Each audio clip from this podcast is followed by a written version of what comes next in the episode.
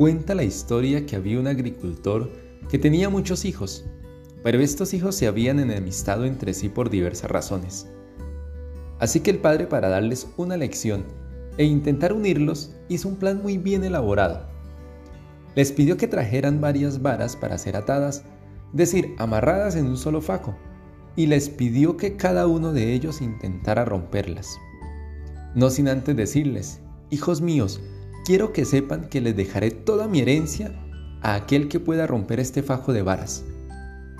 Al oír esto, los hijos intentaron romper dicho fajo con su rodilla, con sus músculos, con sus brazos, apoyándolas en la pared, pero todo esfuerzo de ellos fue en vano. Ninguno lo logró. El padre entonces sacó una por una las varas y las fue quebrando fácilmente. Sus hijos al observar tal acción dijeron, no es justo, padre, así también nosotros lo hubiéramos podido lograr.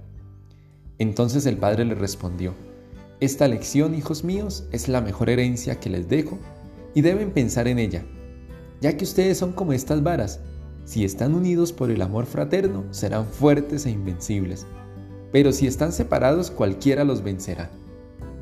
Así es en la familia, en los amigos, los compañeros de estudio o de trabajo, en la misma iglesia. Somos como las varas, diferentes, con nuestras cualidades y defectos, pensamos distinto, pero nos debe unir cada día el amor del Señor. Y por eso nos dice hoy en su Evangelio, Padre, que todos sean uno como tú y yo somos uno. Que podamos entonces aportar con nuestras acciones, con nuestras palabras, a la unidad que nuestras acciones no dividan, que nuestras palabras no hieran. Si estamos unidos, podemos enfrentar los problemas, las crisis de una mejor manera. Unidos, siempre somos más fuertes. Que Dios te bendiga y la Virgen María te acompañe.